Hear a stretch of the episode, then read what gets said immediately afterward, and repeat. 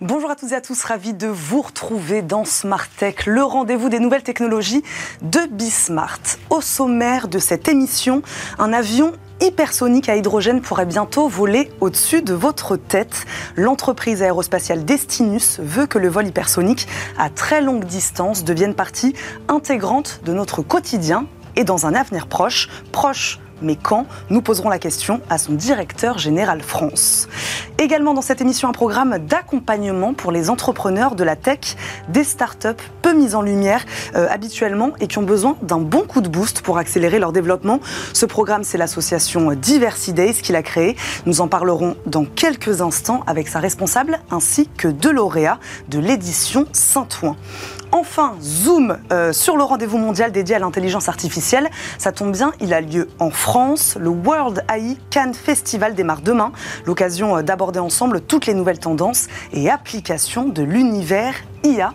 Mais tout de suite, comme je vous le disais, place à l'interview du jour.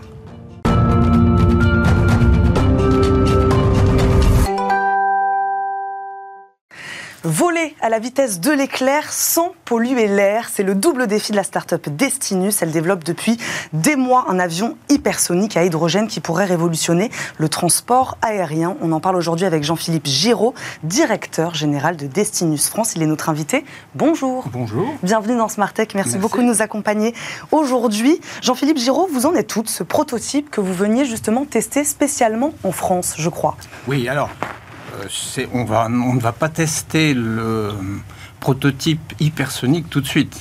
Il y a des graduations dans le plaisir mhm. et on commence par des modèles réduits qui sont en vol subsonique et qui nous permettent de conforter les qualités de vol d'un avion qui reste bizarre. Mhm. Quand on le voit, c'est quand même un avion qui est conçu pour le vol hypersonique. À quoi il ressemble? Vous dites bizarre, dites-nous, expliquez-nous. Imaginez un fer à repasser très, très effilé, euh, bon, c'est assez différent du, de l'avion de tout le monde et du vol subsonique. Donc, il faut qu'on commence par vérifier les qualités de vol de cet avion, mhm.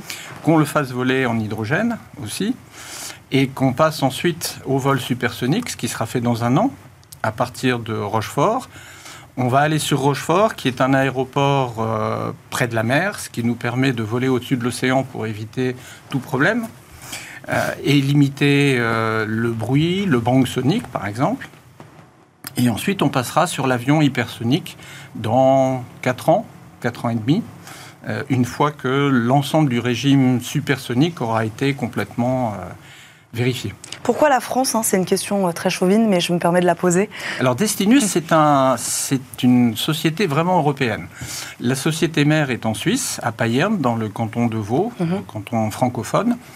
Euh, et on a trois filiales. Une filiale en France, dont je suis le directeur, une filiale en Allemagne qui est plus centrée sur tous les aspects propulsion, la filiale en France étant plutôt centrée sur les infrastructures sol, et en particulier la manière de produire et de liquéfier mhm. l'hydrogène dont nous aurons besoin sur les avions, mais qu'on peut mutualiser avec d'autres cas d'usage, hein, la mobilité terrestre par exemple, et une filiale en Espagne, à Madrid, qui, elle, est plus centrée sur, euh, disons, l'analyse système, l'ingénierie euh, véhicule.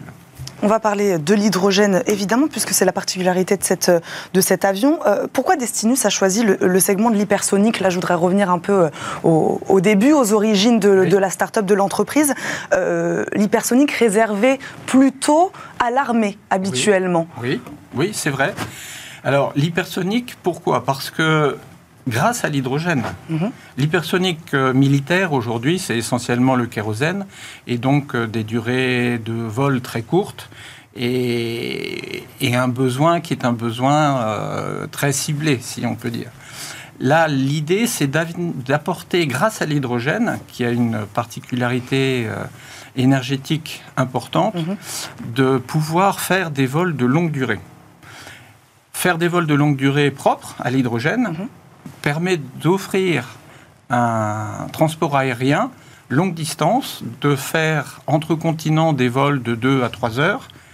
Euh, et donc d'ouvrir. Donnez-nous un exemple, mais oui, puisque c'est vrai qu'on n'a pas vraiment expliqué ce que c'était la vitesse supersonique. Voilà, Paris-New York, 1h15. Voilà.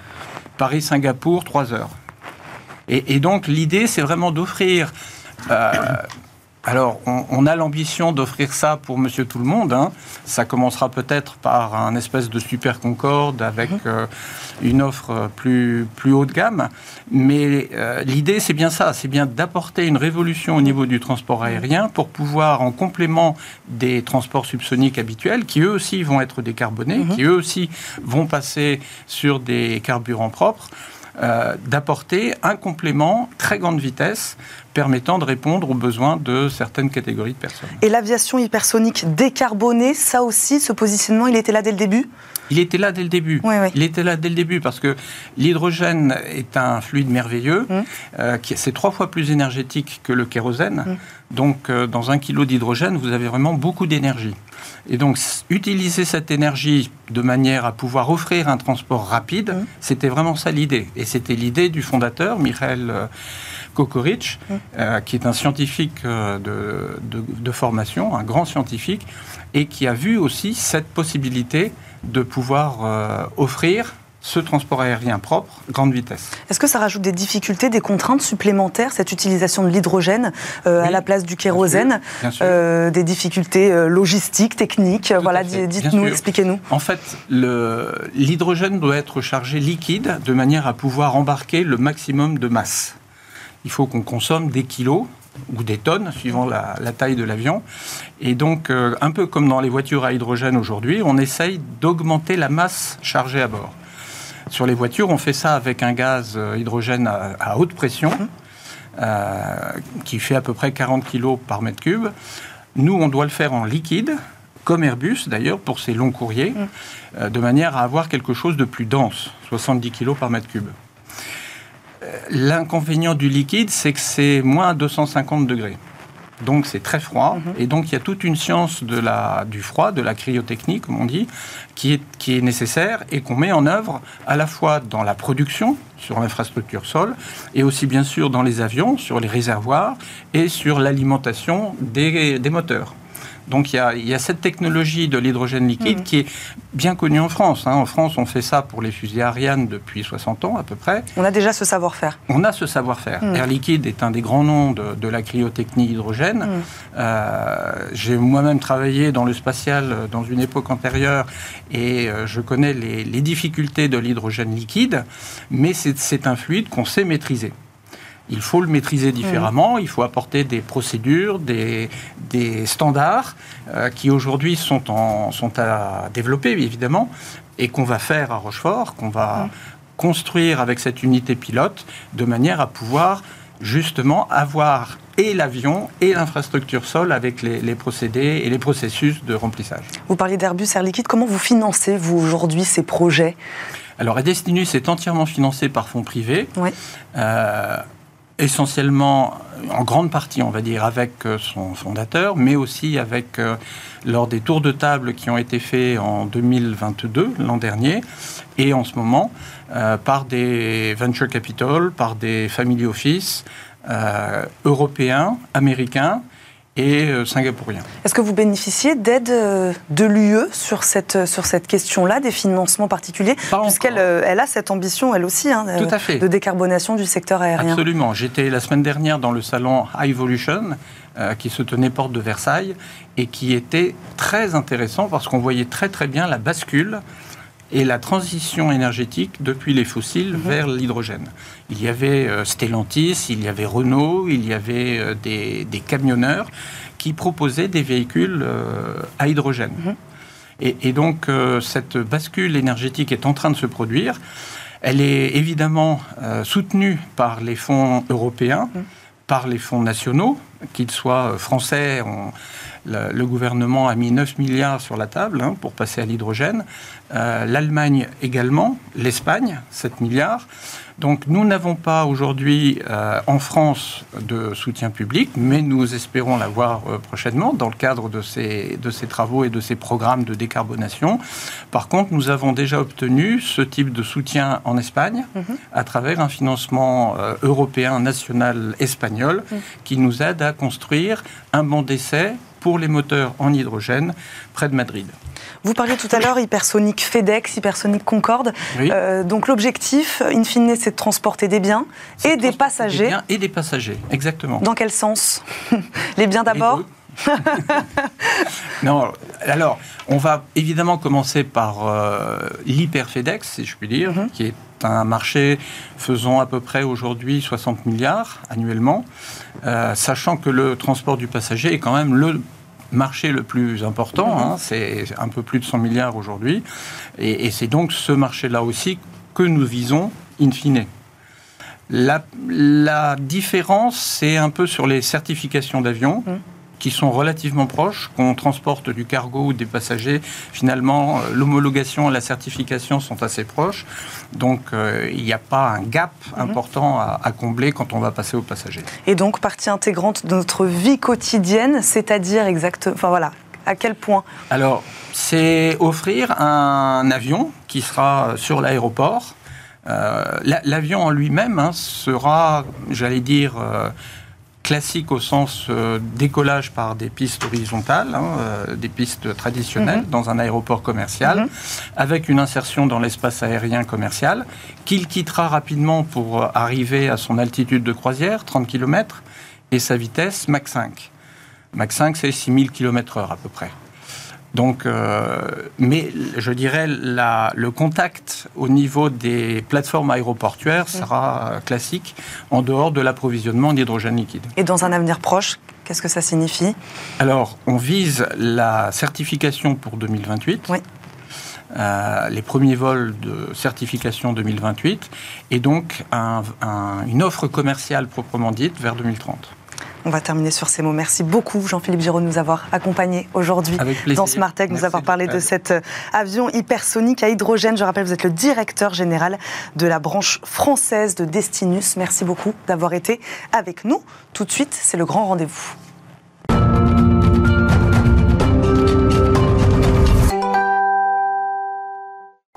Mettre en lumière les entrepreneurs de l'ombre et au parcours atypique, c'est l'ambition du Leadership Programme. Depuis plusieurs années, l'association Diversity Days tente de soutenir les entrepreneurs du numérique et de la diversité et d'accélérer leurs projets. L'édition Saint-Ouen a récompensé hier soir 16 lauréats. Nous en recevons deux aujourd'hui sur notre plateau. Nadia Aftis, cofondatrice de la start-up FKM Mobilité. Bonjour Nadia. Bonjour Eva. Merci beaucoup de nous accompagner aujourd'hui. Thierry Sala nous accompagne également, fondateur de La Madré. Bonjour. Merci beaucoup d'être avec nous. On reçoit également euh, la responsable des programmes Diversity Days, Iris Avital. Bonjour. Bonjour, merci de me recevoir. Merci à tous les trois d'être là. Euh, Iris Avital, le leadership programme, qu'est-ce que c'est exactement? J'en ai dit quelques mots, mais voilà, expliquez-nous. Bien sûr. Alors, le leadership programme, c'est un programme qui a été donc euh, initié par l'association Diversity Days il y a quelques années. On a terminé tout juste notre septième édition.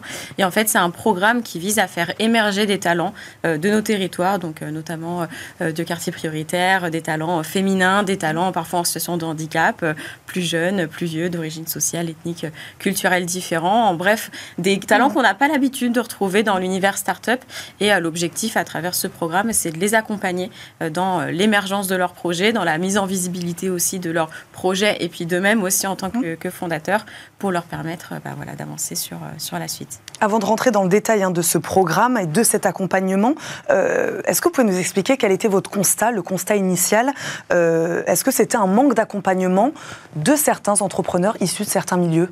Le constat initial, en fait, c'est le, en fait, le, ces entrepreneurs, on ne les retrouve pas mmh. euh, aujourd'hui dans, dans l'écosystème. On se rend compte qu'il y a beaucoup de freins aujourd'hui. En fait, ce sont des, des personnes qui peut-être n'ont pas connaissance des opportunités, n'ont pas forcément les, les bons outils, les codes aussi, l'entrepreneuriat. On parle beaucoup de, de start-up, de la start-up nation, comme on dit, la nation start-up.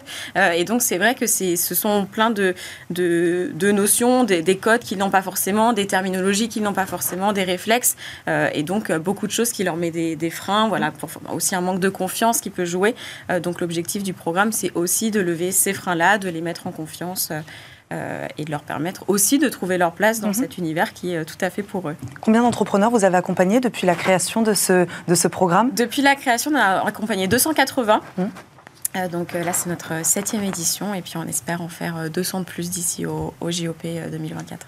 Je me tourne vers vous. Comment vous avez entendu parler de ce leadership programme, Nadia Aftis Peut-être on commence par vous. Voilà, comment, comment vous êtes arrivé là? Euh, tout simplement bah, en regardant dans les réseaux sociaux. Hum. Donc, euh, on a entendu parler de Diversity Days, de ce programme leadership et de cet accompagnement euh, pour les projets impact. Et du coup, j'ai fait ma candidature spontanément et j'ai été reçue. Voilà. C'est ça là bah, C'est très simple dans, dans l'écosystème à, impact. Vous avez des business angels, des VCs qui hum. tirent des verticales impact. Mais dans cet écosystème, il y a Diversity Days, qui est vraiment la seule entité pour moi qui met en avant des sujets, des startups très sérieuses et qui ont un impact concret. Donc, vous la connaissiez avant même d'être lauréate Non, je l'ai découverte. Vous l'avez découverte, voilà. En, fouinant un petit peu, en hmm. cherchant qui était l'acteur qui mettait en lumière les, les, euh, les startups à impact hmm. vraiment concret. Hmm. Je suis tombé sur Diversides et euh, donc j'étais très heureux de, pouvoir candidater et puis euh, d'être dans ce programme. Est-ce que vous avez déjà euh, tous les deux bénéficié par le passé d'un quelconque accompagnement, d'association, déjà d'incubateur ou c'est vraiment la première fois que vous êtes accompagné? Pour ma part, non, j'ai déjà été accompagnée mhm. par un incubateur. Et d'ailleurs, c'est eux qui m'ont tout appris concernant l'entrepreneuriat, puisque, comme disait Eris aujourd'hui, les codes, on ne les a pas forcément, puisqu'on ne fait pas tous des écoles de commerce ou de grandes études. Et euh, vraiment, euh, aujourd'hui, moi, l'incubateur qui m'a accompagné dans un premier temps, il m'a vraiment tout appris euh, sur l'entrepreneuriat. Et aujourd'hui, le tremplin, c'est vraiment Diversiday. Donc, c'est vraiment l'incubateur qui m'a permis d'accélérer aujourd'hui et de, révéler ma start-up. C'est quoi les codes de l'entrepreneuriat? Donnez-nous des exemples. Alors, le code de l'entrepreneuriat, c'est un peu bah, déjà euh, tous les grands mots qui arrivent euh, au début quand on n'est pas sorti, enfin quand on sort d'école de commerce, on ne sait pas vraiment ce que c'est B2C, B2B, B2C, B2B. Tous ces Donc euh, aujourd'hui, exactement, tous ces mots-là. Alors moi, j'ai cru que c'était un groupe de To Be Free au début. Je me suis dit ah ouais cool, mais non, finalement c'est pas ça. Et donc en fait, on est là. Enfin justement, ils sont là pour nous apprendre les codes de l'entrepreneuriat. Ils sont là vraiment pour nous apprendre. comment, comment nous révéler dans ce monde qui nous est inconnu euh, aujourd'hui. Déjà accompagné, Thierry Sala, par le passé, par une association, par un incubateur Pas, du tout, absolument pas. Et c'est la force de Diversides, hmm. c'est que euh, même quand on a des codes, même quand on, est déjà passé par, euh, hmm. dans l'écosystème, Diversides a, a, cette manière de, de, détecter les projets impact pour les mettre en lumière. Voilà. Donc, euh, encore une fois, de l'impact concret, on en parle beaucoup, mais euh, il n'y a, pas a pas de principe actif réel dans cet écosystème. Et Diversides est pour moi euh, le principe actif qui fait que quand vous avez un sujet cohérent, avec voilà, une vraie proposition, ils sont là pour vous accompagner et puis pour réseauter un peu plus que vous pouvez le faire vous-même de votre côté. Comment ils ont été sélectionnés, euh, ces lauréats euh, Puisqu'ils vous ont trouvé, hein, ils vous ont trouvé sur les réseaux sociaux, ils vous ont trouvé en entendant euh, parler de vous. voilà, est-ce que vous, vous allez les chercher? Et ensuite, voilà, comment vous les sélectionnez? Comment vous en avez sélectionné donc 16 cette année? Exactement. Alors en fait, on les sélectionne, on les identifie surtout à travers deux, deux manières. la première, bah, voilà, les candidatures spontanées, ceux qui nous trouvent spontanément via les réseaux sociaux, via des interviews, via leur réseau. Et puis aussi, tout un réseau de, partenaires, de prescripteurs, donc euh, la mairie de Saint-Ouen, euh, euh, comme une image, enfin voilà, différents acteurs ME93 du territoire qui aujourd'hui accompagnent aussi des, des, talents, des projets et qui ont pu nous, nous flécher, nous identifier certains en nous disant voilà, pour moi, celui-ci pourrait mériter, enfin mériterait votre accompagnement parce que son projet est solide mais manque de confiance ou alors son projet voilà, peut s'envoler mais il faut qu'il soit mis en réseau, il faut qu'il soit mis en visibilité. Euh, et donc c'est comme ça qu'après nous on essaye de venir apporter ce, complément pour faire en sorte euh, voilà, de, faire émerger euh, ces entrepreneurs et puis leurs projets impact, puisque c'est aussi ça qui est très important pour nous. des projets très différents, certains autour de la, de la jeunesse, d'autres sur l'éducation, d'autres sur la diversité, l'inclusion, l'accessibilité, mais tous qui en tout cas visent à, faire aussi d'une, une société meilleure au niveau mm. de, de, leur écosystème ou plus largement are du, territoire national. Donc il y avait ce critère-là de, l'impact. Euh, est-ce qu'il y en avait d'autres pour être pour être voilà, sélectionné impérativement? Oui, alors nous, on a un, autre critère qui est très important pour, mm. pour nous, Diversity c'est le, critère tech, donc du numérique. On a toujours voilà, perçu le, numérique comme un accélérateur de diversité, un moyen aussi de briser voilà, certains, certains plafonds, certaines limites. donc il y avait ce, ce volet tech, soit un volet qu'on retrouve au sein des projets, avec des projets qui vont avoir vraiment une grosse composante tech pour fonctionner, besoin d'applications, besoin de mm. ressources, etc. Soit des projets qui vont avoir besoin de la tech, du numérique pour se faire connaître, pour, pour, pour vraiment voilà, euh, être connu du, grand public, de partenaires. Et donc c'est notamment sur ça qu'on essaye de les accompagner et que sur le plus long terme, on essaye de, continuer de les suivre. C'est de, voilà, de, faire en sorte que le numérique soit vraiment un outil pour eux, euh, pour euh, se faire connaître et pour aussi pouvoir permettre d'aller toucher plus de personnes. Le niveau de développement n'est pas forcément un critère à remplir pour intégrer le programme. Non. On peut être au tout début de la création de son entreprise ou être un peu plus oui, déjà. tout à fait. En fait, vous aviez des, vous pourrez réagir aussi, mais vous aviez tous des niveaux très différents. Mhm. Euh, certains qui, euh, voilà, et puis sur toutes les promos, c'est similaire. Euh, mais certains qui en étaient encore à, mm. l'idéation, ou en tout cas, mm. voilà, à encore se poser pas mal de questions sur, euh, sur le modèle économique, et puis d'autres qui étaient déjà plus avancés, euh, avec des, des, solutions qui étaient mm. déjà testables ou qui étaient déjà lancées, et qui, voilà, maintenant devaient être activées. Je vais, oui, Thierry oui, vous réagir. Oui, c'est la force de Diversides, c'est que quel que soit le degré de maturité des, des, différentes startups, euh, le, le, panel d'outils, d'accompagnement et de réseautage est présent et répond vraiment à, chacun d'entre nous. Ça, c'est intéressant. On va en parler hein, du degré de maturité, mais avant, quand même, on veut savoir ce que vous faites. La Madré, c'est quoi, par exemple? Thierry Sala, expliquez-nous en la, la, Madré, Alors, la Madré, c'est la première start-up conversationnelle gratuite dédiée aux 16-30 ans. Et la Madré, c'est un guichet unique qui permet à tout jeune, 16-30 ans, mmh. de poser directement sur un site internet relié à WhatsApp une question quel que soit le sujet. Par exemple Aujourd'hui, alors, euh, question d'ordre personnel, je cherche un job, une formation. D'ordre financier, euh, je voudrais une banque pas chère, une assurance pour mon scooter. Et également d'ordre euh, santé, de santé mentale. je me sens pas bien, de la détresse, du sentiment de solitude. Mm. Donc la Madré aujourd'hui, j'ai même une nouvelle à vous faire aujourd'hui. La Madré aujourd'hui, drivée par l'intelligence artificielle, mm-hmm et grâce à ChatGPT, nous permet de répondre à ces trois blocs. Et on donne quotidiennement des conseils sur de la finance, banque, assurance mutuelle, des conseils sur des jobs existants, des formations possibles, et de l'accompagnement sur des questions de santé mentale. Donc votre activité, en tout cas votre solution, pardon, repose sur l'intelligence artificielle et sur ChatGPT, c'est ce que vous dites elle, repose. Alors nous, c'est de l'intelligence artificielle au service de l'humain. Oui. C'est-à-dire qu'on a une première couche hmm. qui est de l'IA pour répondre au plus grand nombre hmm plus rapidement euh, à toutes les questions qu'on nous pose, encore une fois, quel que soit le sujet.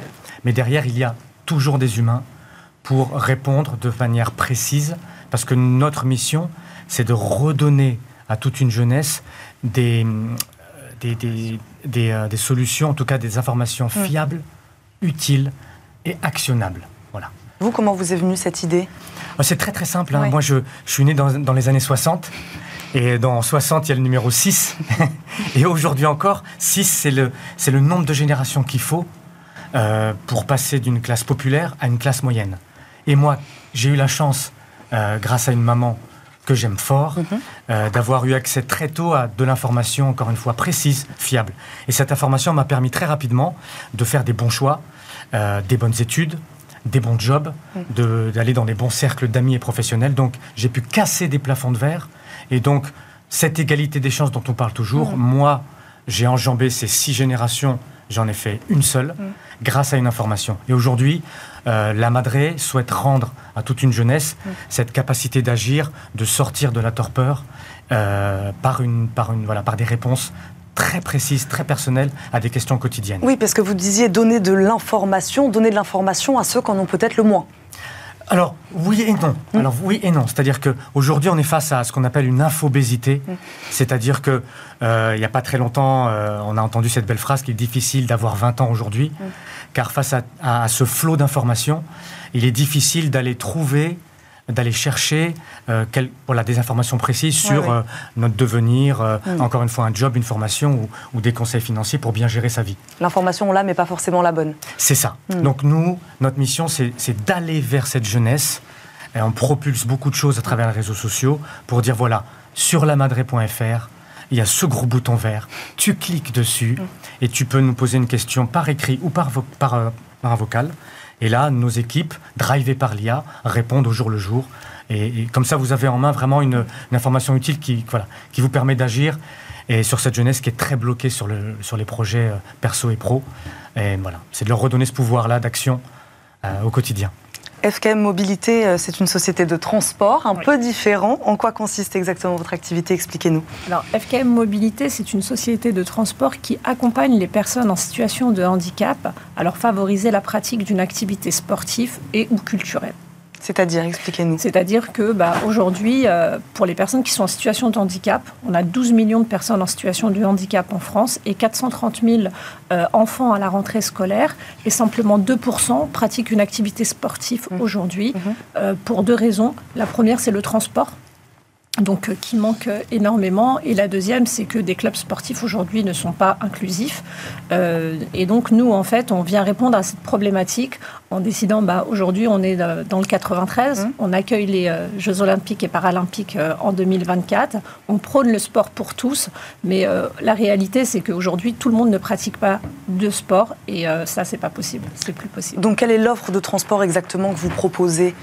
Alors, on les, transporte comment euh ben, Tout simplement, il y a un, alors FKM Mobilité, il faut savoir que c'est des chauffeurs qui sont accompagnés, mhm. euh, qui sont formés, pardon, et euh, vous avez un accompagnement personnalisé. Donc, on a un site internet aujourd'hui qu'on a réussi à avoir grâce à Google. Mhm et euh, qui m'a, suite à un concours que j'ai passé, euh, et euh, j'ai eu la chance d'avoir mon site internet créé. Mmh. Et donc, en fait, vous allez simplement sur mon, sur mon site mmh. internet, vous faites une réservation, et après, nous, on vient. Et un chauffeur vient vous chercher Un chauffeur vient vous chercher, et on vous dépose. Donc, on vient mmh. chercher à votre domicile, on vous accompagne à votre club sportif, on patiente le temps de votre séance de sport, et ensuite, on, on vous ramène à, à votre domicile. Iris, quel est le point commun entre tous ces lauréats, toutes ces activités?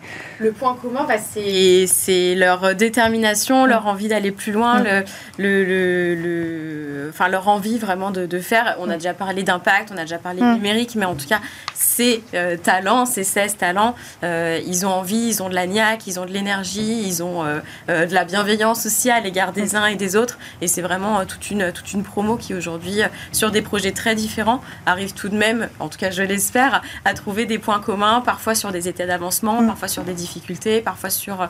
voilà, et puis se partage des réseaux, des conseils, s'entraident. Donc, donc leur point commun, c'est que c'est toutes des personnes formidable. Est-ce que vous aussi, c'est euh, votre histoire personnelle qui vous a inspiré pour créer cette activité? Oui, tout à fait. Expliquez-nous. En fait, euh, j'ai un petit garçon qui est en situation de handicap mmh. euh, invisible. Euh, il fait partie des 80% de personnes en situation de handicap invisible. Et euh, lorsque je suis partie à la rentrée euh, scolaire pour inscrire mon fils au sport, donc au forum des associations, la structure m'a expliqué qu'elle ne pouvait pas le prendre et que je devais me rapprocher vers un club handi. Et en rentrant chez moi, j'ai été chercher sur Internet et le club handi le plus proche était à 1h30 de chez moi. Donc quand vous êtes maman de trois enfants, parce que j'ai trois enfants, comment vous faites On ne peut pas se démultiplier. Et euh, bah, j'ai été chercher des solutions pour savoir s'il y avait euh, possibilité d'avoir euh, un transport pour que mon fils puisse s'épanouir dans sa vie sociale. Et là, on m'a dit non, ça n'existe pas. Mhm. Et bah, je me suis dit, c'est pas possible. J'ai été voir d'autres associations pour savoir si des parents étaient dans le même cas que moi. Et puis finalement, il y a des parents, mais il y a aussi des adultes en situation de handicap. J'ai un ami à moi qui est en fauteuil roulant, qui fait du foot fauteuil qui habite Porte de Vincennes mmh. et qui doit aller à Châtenay-Malabry pour faire son activité. Donc, euh, je vous laisse imaginer la distance en transport, c'est plus de trois changements. Mmh. Alors qu'on est en fauteuil, comment on fait aujourd'hui?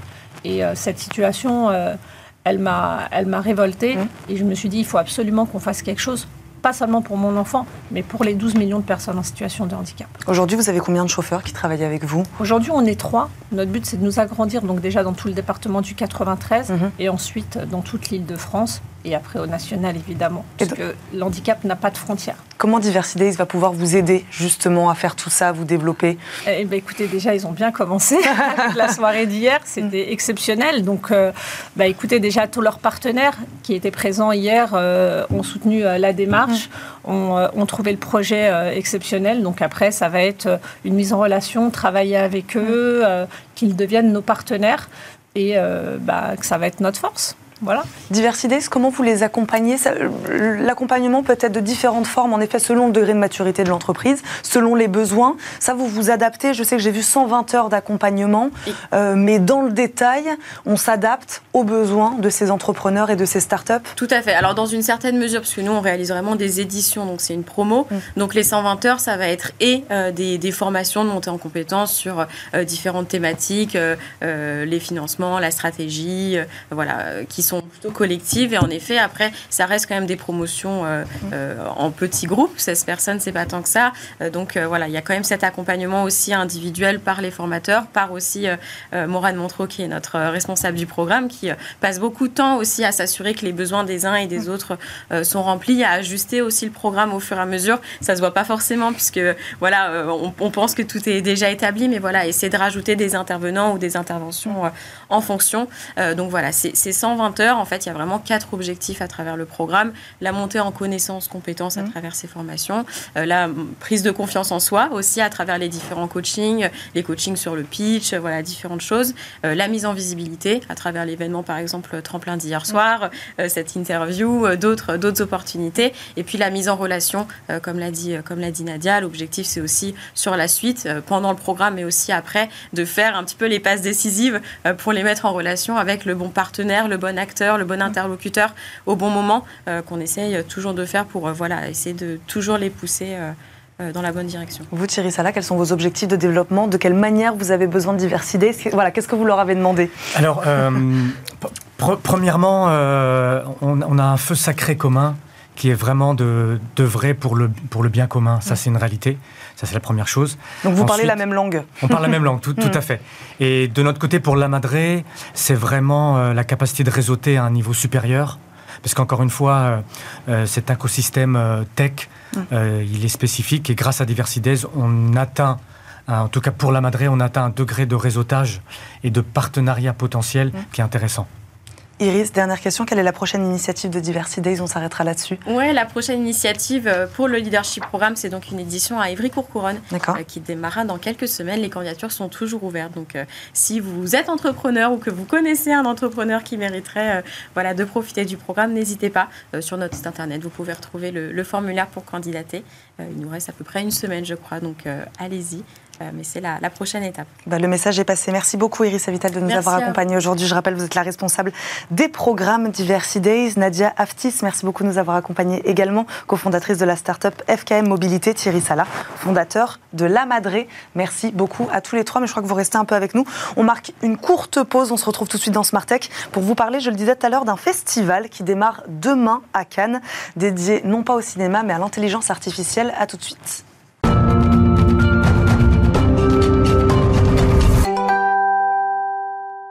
Demain et pendant trois jours, Cannes, pardon, la ville de Cannes devient le centre névralgique mondial de l'intelligence artificielle à l'occasion du World AI Cannes Festival. C'est le premier rendez-vous mondial dédié exclusivement à l'IA, l'occasion de découvrir les nouvelles tendances IA dans le sport ou l'hôtellerie par exemple, mais aussi de sensibiliser le grand public à ces enjeux. Nous en parlons aujourd'hui avec David Aubron, il est responsable des conférences du festival, il est avec nous en visioconférence. Bonjour. Bonjour. Merci beaucoup de nous accompagner euh, à distance. Euh, David Aubron, euh, je le disais tout à l'heure en préambule de cette émission, il a lieu en France ce festival. Qu'est-ce que ça signifie et qu'est-ce que ça renvoie que ce rendez-vous mondial de l'IA ait lieu ici, chez nous? En fait, c'était vraiment une volonté à la fois locale et nationale d'avoir un événement qui reflète les questions d'IA en France, d'avoir de montrer un peu ce que faisaient les acteurs, parce qu'on est des acteurs vraiment très intéressants. Euh, et c'était aussi l'occasion de rassembler la planète entière euh, pour parler d'IA, et donc de regrouper à la fois euh, les startups, les entreprises locales, les grandes entreprises mondiales, et les penseurs qui sont peut-être partis parfois à l'étranger, comme Yann Lequin, par exemple. Donc parmi les acteurs du secteur représentés à ce festival, quelle est la part de Français? On est sur environ euh, la moitié de Français. Euh, les, les, grandes entreprises sont plutôt internationales et on a énormément de startups locales et nationales euh, qui viennent présenter. Alors expliquez-nous, David Aubron, comment vont se dérouler ces trois jours exactement? Donc on aura deux premiers jours qui seront plutôt orientés B2B, donc plutôt orientés vers les, professionnels, avec à la fois une exhibition euh, assez classique avec euh, plus de 200, 200 stands, euh, plus de des conférences avec plus de 300 speakers, des workshops, des ateliers, des pitch startups, et également des, des zones expérientielles où euh, les visiteurs pourront un peu toucher du doigt euh, l'intelligence artificielle, ce qui est un peu rare parfois parce que elle est souvent cachée derrière euh, derrière les algorithmes, et pouvoir un peu toucher les robots, le, le, le, le comment est-ce que l'intelligence artificielle fonctionne sur cinq zones le sport, les robotiques, la réalité augmentée tout ce qui est nourriture et, hospitalité, ainsi que les, ressources humaines. Et enfin, on aura un dernier jour, un jour B2C ouvert au grand public, où là, l'idée pour nous, c'est d'évangéliser euh, ce grand public à l'IA, euh, qui ne la connaît peut-être pas assez, même si on en parle assez en ce moment, euh, pour qu'il puisse se rendre compte de ce que va être le monde de demain. Pourquoi c'est important de l'ouvrir au grand public et qu'est-ce que vous avez prévu justement sur cette troisième journée pour bah, encourager euh, la réflexion, l'apprentissage autour de l'intelligence artificielle? Alors c'est important parce qu'on entend beaucoup de choses. Euh, sur l'IA et que c'est quelque chose d'inconnu, donc ça peut euh, un peu l'inconnu peut faire peur. Et il faut en parler pour éduquer les gens, pour qu'ils puissent comprendre ce que ça va amener, ce que ça change, ce qui est déjà là, euh, parce que l'IA est, déjà très présente dans nos vies, euh, et que comme ça, ils puissent mieux l'utiliser euh, tous les jours. Donc pour ça, on va avoir différentes conférences orientées plutôt vers le grand public, par exemple sur le sport, par exemple sur le cinéma, vu qu'on est à Cannes, ça tombe bien, mais également les zones expérientielles, et puis des échanges avec des acteurs qui sont peut-être plus intéressés par toucher le grand public, comme par exemple la gendarmerie nationale. Quelles sont cette année les grandes tendances de l'intelligence artificielle? Alors la grande tendance dont on a beaucoup entendu parler, euh, c'est ce qu'on appelle l'IA générative. Alors on entend beaucoup parler de ChatGPT, donc c'est de l'IA générative pour le texte, euh, mais on a eu aussi beaucoup de l'IA générative pour les images. Euh, c'est vraiment la chose qui a été qui a marqué l'année. On parle désormais d'IA qui vont créer des vidéos ou créer des voix par elles-mêmes, et ça c'est vraiment quelque chose qui à la fois fait peur parce que ça, on parle beaucoup de remplacer le travail des gens, mais en fait, c'est vraiment intéressant parce que ça ouvre des potentiels euh, nouveaux et crée des, des, énormément de nouveaux emplois. Thierry là, vous pouvez donc être rassuré puisque vous êtes dans les tendances de l'intelligence artificielle cette année. Exactement, on est, le momentum est, est, bien pour la Madré puisque nous on est, comme on dit, IA for good. Mm. Euh, et, c'est vrai que c'est un vrai séisme aujourd'hui. Euh, un séisme positif, mm. puisque ça met dans le, voilà, dans, dans, dans le prisme, dans l'œil du grand public, ce que c'est une IA mm. générative, donc l'IA de discussion. À un tel point que euh, aujourd'hui, face à ChatGPT, euh, quand mm. OpenIA l'a sorti, c'est, on a gagné, allez, on a gagné 7-8 ans par rapport à ce qui était prévu.